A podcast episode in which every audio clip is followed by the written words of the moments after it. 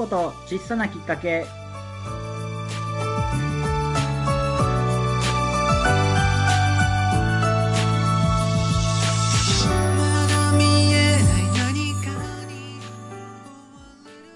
こんばんは。週末いかがお過ごしでしょうか。この放送はリスナーの皆さんにとって小さなきっかけになるよう話し下手な正吾がしゃべる番組です。まず本題に入る前にお知らせをさせてください。8月11日木曜日山の日。子どもたちに向けた第1回大人の仕事発表会を開催させていただくことになりました。場所は松山にあります愛媛県生活文化センター。入場料は無料になります。世の中にはたくさんの仕事があって、えー、と知っている仕事知らない仕事があると思いますが今回お呼びしている仕事の方々は短そうで身近ではない職業の方をお呼びしております。いろいろな職業の方と一緒に仕事体験したりですね一緒にクイズしたり参加しながら楽しむイベントになります。詳細は僕のインスタグラムきっかけ正午またはお仕事発表会で検索してください。よろしくお願いします。今日はお仕事発表会出展者でもあり運営メンバーでもあります。翔平さんにお越しいただいております。それでは放送スタートです。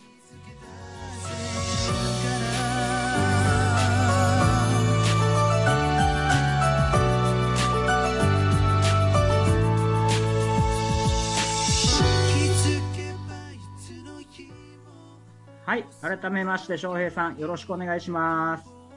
はい、よろしくお願いします。緊張してますか？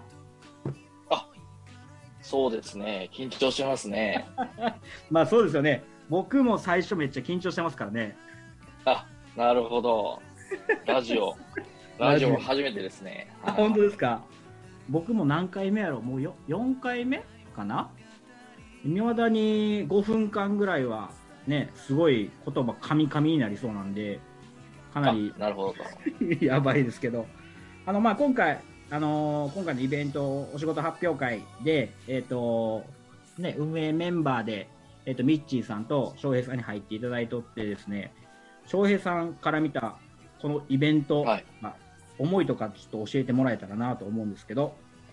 あ、そうですね。まあ、あの、今回、えーまあ、運営としてね、えはー、翔吾さんとミッチーさんと、えー私と3人でさせていただいておりますけれども、はい。まあ、やっぱりタイトル何にするっていうところから、まず始まりましたよね。確かに。確かに。で、まあ、あのまあ、この今回はね、大人の仕事発表会ということで、はい、まあ、あの子供たちがね、うんうん、発表会っていうのはよく幼稚園でも保育園でもあると思うんですけれども、はい。大人の発表会って面白いじゃんっていうところで決まったと思うんですよ。はいはいはいはい。で、やはり僕も、あの大人の発表ってすごく興味があって、個人的に。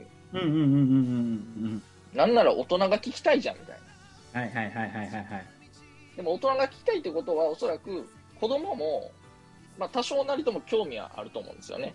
うんうんうんうん。大人がどんな仕事をしてるかって。そうですね。うん、で今回はあの本当、なんていうんですかね、まあ、僕も全然知らない業界の人がいたりとかうんうんうん。するので、本当、子供たちにとってあのすごい貴重な場になるんじゃないかなと思ってますんで、うんああそうですね。確かに。はい、もう本当、親子ともどもあの楽しみに来ていただけたらなと。あありがとうございます。なんかそう言っていただいて。はい、というところですね。一応、う運営なんで、はい、宣伝、宣伝みたいになってますけど、まあでも本当、子供たちの貴重なね、あの、場になるっていうことを僕は願って、はい。そうです、あね、の、やりたいと思ってます。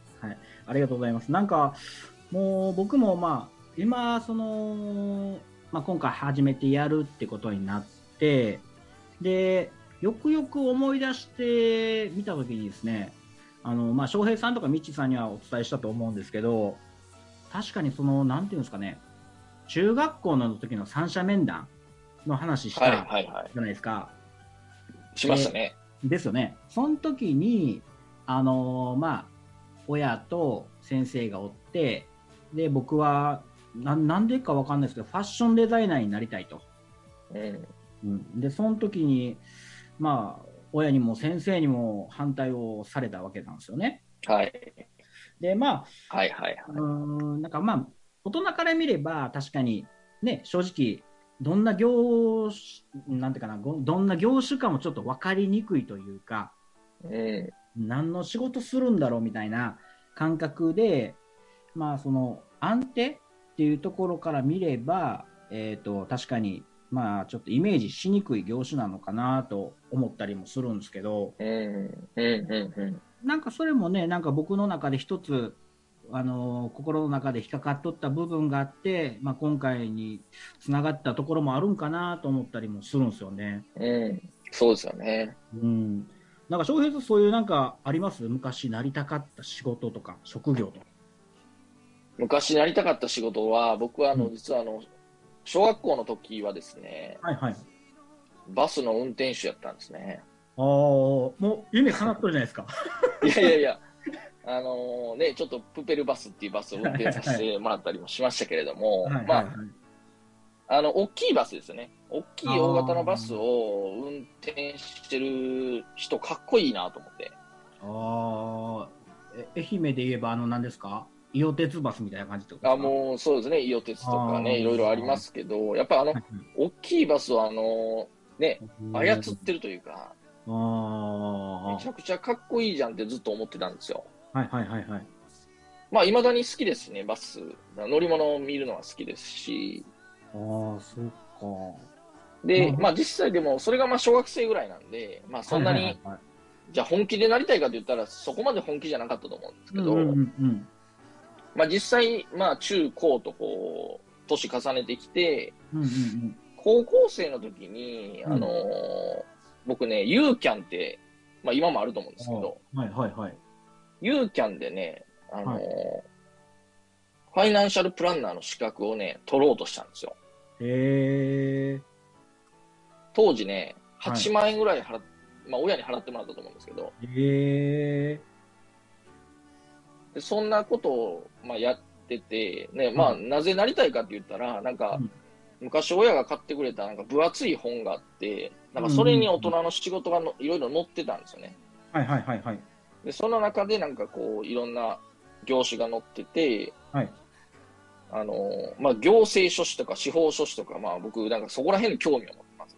おおなんかエリートっすね。なんかね、よくわからないんですけど、かっこいいなと思って。あ、まあ、し、しがつくものですね、言ったら。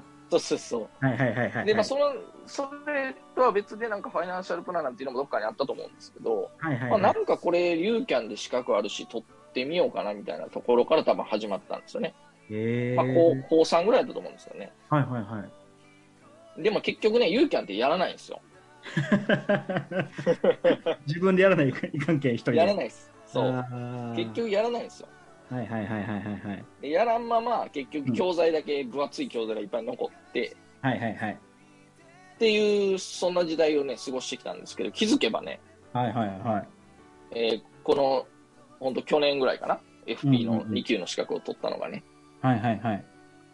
まあ本当何年ぶりっていうんですかね、もう十、十何年ぶりに、その資格をね、またきちんと取れたっていうところで、でもなんか、あれですよね、あの、なんか、ちっちゃい時から思い描いとった中の一つの仕事にできているみたいな。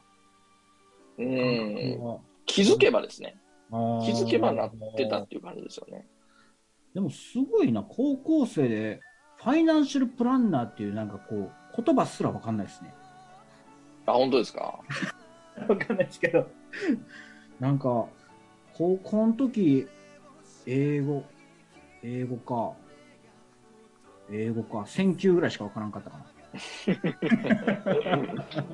センキューなんだ。サンキューじゃなくてセンキューなんですね。そうそうそうそうそう。サンキューじゃないですよ。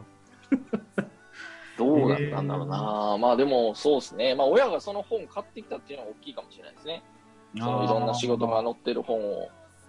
なるほど。まあ、でもなんか、いいですね。なんかその、一つのきっかけとして、なんかそういうのがあるっていうのは、やっぱ、やっぱなんかみんなあるんですね。そのターニングポイントじゃないけど、う今思いん、返せば、ありそうな。そうですね。えーえ、今普段ほんなら、翔平さんお仕事はどんな感じですか？私はね、あのー一応ファイナンシャルプランナーの資格を持ってるんですけど、はいはいはい、はい。まあその、お取るきっかけになったのは今、生命保険のはい。えー仕事をさせていただいてましてですね、はいはい。えーまあ、その中でやっぱライフプランニングとかするうんうんうんうん中で、やっぱりそのファイナンシャルプランニングってすごく重要だなと思ってですね。はいはいはいはい。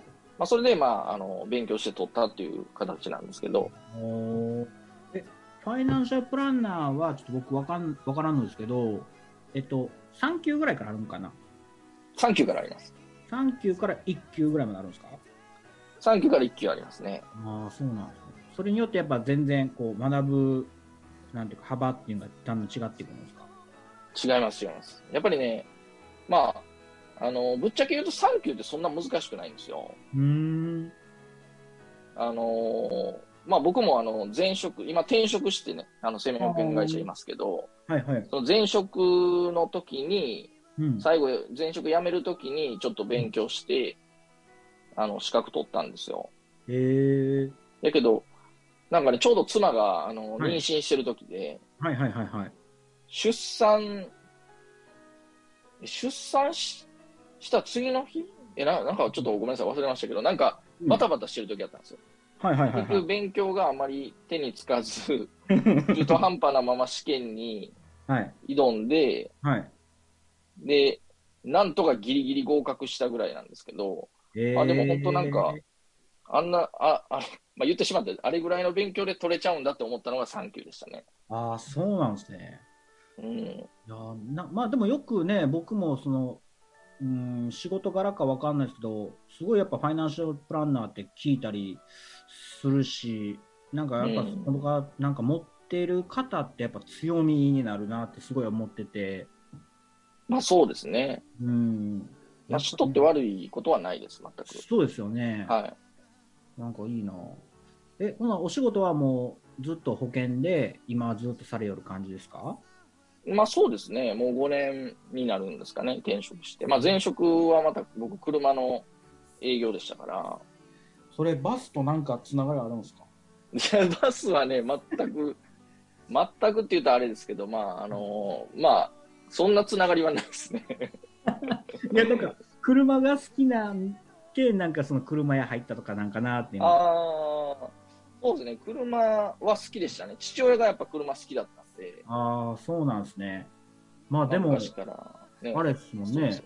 僕も車屋、一週間だけ入ってますけどね。就職してあ、そうやったんですかね。はい日産に一週間だけああ、就職しました1け週ど。間ってそれ就職ちゃいますね、どう考えても。いや、本当に、本当そうです。なんか、しかもあの、ちょっとまあ、翔平さんとも年が近いんであれですけど、あの、ちょうど、その、就職するタイミングって結構、車屋さんがしんどい多分タイミングやったんやないかなと思うあよ。あ、はいはいはいはで、なんかすごい、僕も今思って選んだ理由って多分、就職活動が、うんなんかしんどくないようにしたいみたいな感覚でしか就職してなくて、い。うん。まあ、そこがまあ苦しんだ原因かなと思いますけど、今、人生をなるほど、なるほど。まあでも、なんかね、ちっちゃい間にいろんな経験をしとくっていうことは、すごいやっぱり大切だなと思うところが多くて、最近。うんうんうんうん。やっぱりね、なんかそういう経験をしとったら、一つの選択肢として、子供たちがね、なんかこう、大きくなった時に何かなりたいっていうのが、なったらいいなーって思ってますね。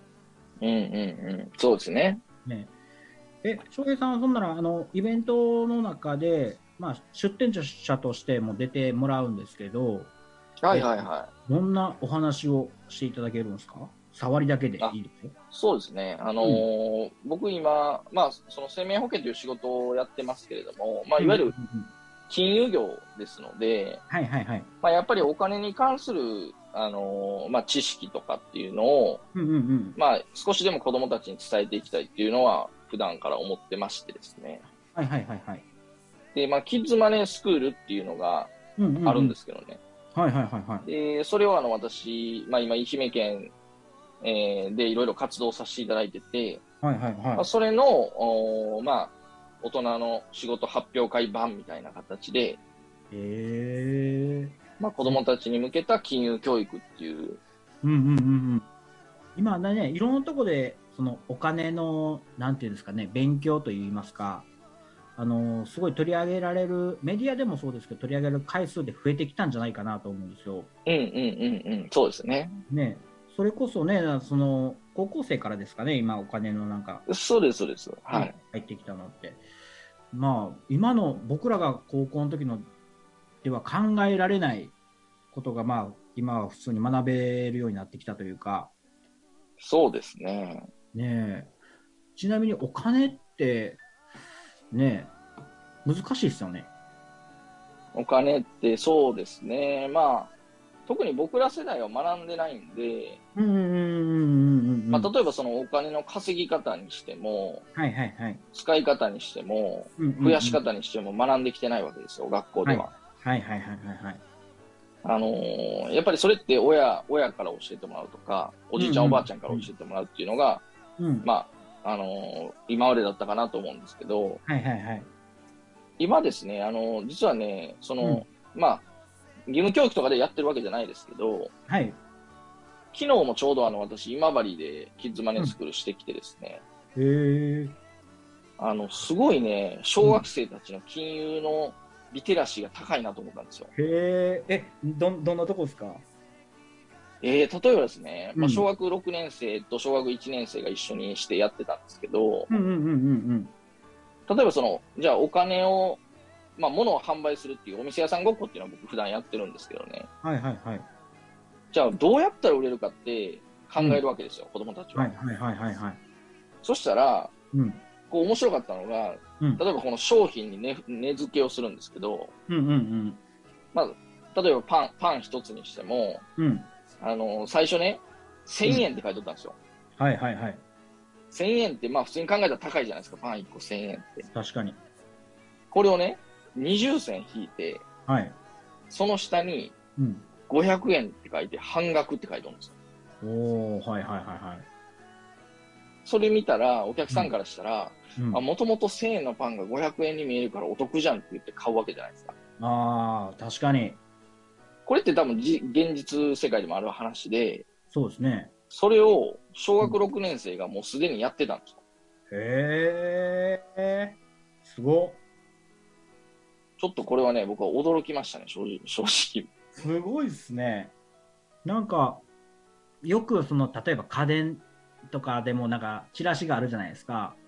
うんなん。か、ちょっと心理の問題なんかわかんないんですけど、なんか、なんていうんですか、499円とか、490円みたいなはい。見せ方を結構すると思うんですけど、うん。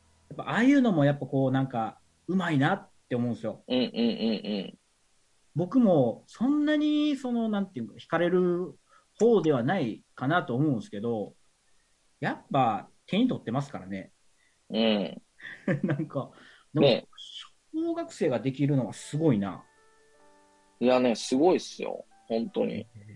でもなんか、まあ、親御さん、まあ、親御さんの金融リテラシーもちょっと高かったんで、まあ、多分そういう環境で育ってるからもあると思うんですけど、あとあれかもしれないですねその例えばコロナウズとかでえっ、と例えばなんかこう自分で作品を作る人が増えたりとかはいはいはい。なんかあのメルカリとかでなんか商品を出店したりする人が、まあ、世の中的に増えとるじゃないですか。うんうんうん。でそういうんでなんか少しリテラシーが上がって子供たちもそれを見て学びよる可能性もありますよね。まあそうですね。それもあると思いますね。へえなんかすごいな小学生の時？小学生の時にできよったことってあの遠足で300円内でお菓子買っていいよその計算ぐらいしかやってない気がするな そうそう。だからね、計算とはまた違うんです違うっすねよ。うん。金融教育ってやっぱ計算とはまた違うんで、うんうんうんうんうんどうやったら稼げるかとか、はいはいはいはいはいね、お金増やせるかとか、やっぱそういうとこをね、考えてる子供たちすごいなって思いましたね。ねえなんか人の心も引きつけられる力も身につくんじゃないかなと思うんですよそうですね。うーん、なんか、えー、なんか、僕たちおっさんも負けてらられんなと。本当。いや、だって本当あの、小学1年生うん。の女の子でもドル、ドルって言ってましたよ。ドル知ってるって言ってました。ドル？えー、でもなんか、それこそ、前、言いよった何やったっけ？えっ、と、海外とかで、はい。あのーそれこそ、あの、なんていうんですか、子供たち、まあ、貧困の子供たちとかっていうところが、まあ、あったりする中で、えっ、と、子供たちが、なんていうのかな、お店というか、その、観光地に出向いて、うんうん、うん。自分で何かこう、ショーなりをして、お金を稼ぐみたいなのよくあるじゃないですか。はいはいはいはい。ああいうのってすごい、まあ、ある意味日本ではあんまりない文化とか、うん。うん関係だと思うんですけど、多分ああいう子たちって多分すごいね、お客さんを引きつける力とか、お金のリテラシーとかすごい高いんじゃないかなと思うんですよ。ああ、でも高いと思いますよ。実際ね、やっぱ商売して、うんうんうんうんお金をね、いただくっていうのが、一番勉強になると思いますし。確かにそりゃそうやね。で、うん誰かを喜ばした対価としてお金を払ってもらうみたいな、そうですね、そうですね。ね、そういうの素敵っすね。実際売れたら嬉しいでしょうし、本当そうっすね。なんか、いいな。でも、そういうのを言うたら、こう、参加型とかで、翔平さんが発表してくれるってことですよね。そうですね、ちょっとそういうのを今考えてますね。ええ僕普通にお客さんとして見たいんですけど、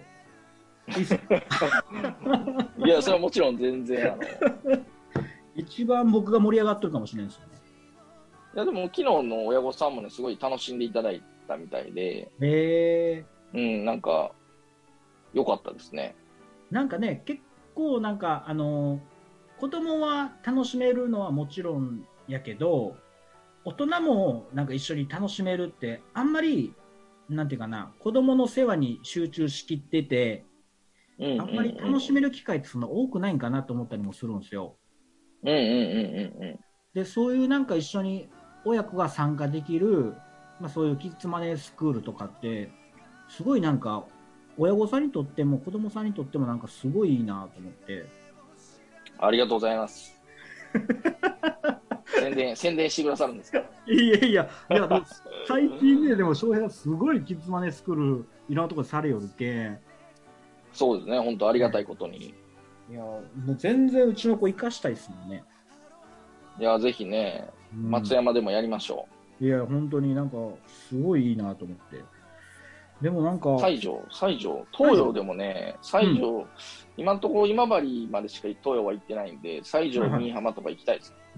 えーなんかそれはなんかあれなんですか？あの、やっぱり場所を提供してくれる方がおれば、いけるみたいな。そうですね。まあ、僕の、まあ、気持ちとしては、やっぱり、うんえっ、とね、なんか、まあ、例えば飲食店とかでもいいんですよ。はいはいはい飲い。食店の昼間営業してない時に、とかうん午前中とかにやるとかで、はいはいはいはいはい。やっぱそこの飲食店を知ってもらうとか、えー、そういうなんか、そういうきっかけですよ。うんうんうんうん。きっかけ、省吾さん。いいっすね、きっかけ。いい響き。そう。本当ね、なんか知らない人がこの店を知ってもらうとか、うんうんうんん。そういうのが僕はすごい大事だなと思って、だからあの、セミナー会場とかではあんまりやりたいとはあんまり思ってないです。あーまあ、言ったら、飲食店なりなんなりの、まあ、一つのきっかけ、そこも知ってもらうし、キッズマネースクールも知ってもらうみたいな、そうそうそうそうねそうそう。ウィンウィンになれるというか、そうそうそう、それが一番僕はいいと思ってるんで。でもそっちの方がなんか、いい、いい、なんていうかな、あの、環境的には僕はそっちの方がなんか、すごいいいなと思う。うん、本当に。どうしてもね、なんかその、それこそセミナーみたいに、っていうか、そのね、会場とかセミナーするような会場で抑えてしまったら、ちょっと、なんていうか、堅苦しくなりすぎてしまうそうそうそうそうそう。かしこまった感じになるんでね。そうそうそうそう。それよりかはなんかこうね、楽しい空間の中で学べるみたいな。そうそう、本当そうなんですよ。うんでもやっぱちっちゃい子ってやっぱ楽しいから入りますからね。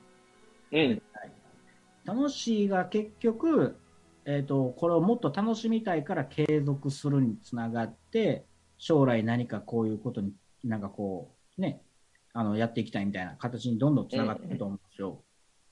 そうですね。うん。なんかそういうんではすごいいいよなでもうんあとね、あの、うん僕、もう一つ思いがあって、その子供たちにするのはもちろんすごく大事なことなんですけど、うんうんうんうん。やっぱりその大人の方にもぜひ、うんあの、まあ、要は学んでほしいなっていう気持ちはあって、うん。まあ僕自身がね、あのー FP3 級っていうのはその前の仕事の時に取って、はい。今2級取ったんですけどね。はいはいはいはい。あの、やっぱりね、あの、2級取ったことによっていろいろやっぱ知ることが増えたんですよ。はいはいはいはいはい。で、これって多分大人の方も、あの、多分知らんこといっぱいでしょうし、はい。やっぱりね、あの、ちょうどお金学んでない世代なんで、僕らっていうのは。そうですね。うん。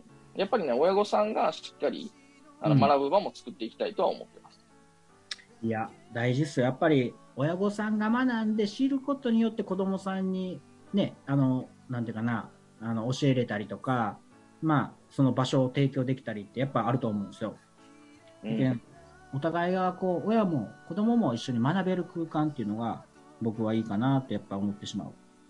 うん。いや、なんか気がつけばめちゃくちゃいい話なんで、もうそろそろお時間が近いということで。早いですね。早いでしょ？もうそんなに経つんですか？そうなんですよ。もう気づけばね、もうほとんど終わりの時間が近づいていると。なるほど。ラジオ、ラジオってあっという間ですね。ラジオあっという間でしょ。最初の5分はめっちゃ僕も緊張してるんですけど、気がつけば終わってる。うん。そんな緊張してる感じなかったですけどね。いやいや、最初のあの、お知らせ入れるときとか僕結構噛んだらいかんなって思ってますから。ああ、でもそれ噛みそう、噛み、噛んでましたよ、ちょっと。今日あばバレました？そうなんですよ。すぐ噛むんでね、やっぱ難しいですね。あの、喋るっていうのは。いや、もうそんなちょうどいいじゃないですか、それぐらいで。それぐらいが愛嬌があっていいということで。はい。はい。じゃあエンディングをいきたいと思います。はい。えっ、と、今日は、えっ、と、翔平さんに、えっ、と、お越しいただいて、えっ、と、まあ、今後していただくイベントの中の発表だったりとかですね、えっ、と、まあ、今やられている仕事っていうのを、まあ、えっ、と、お話ししていただきました。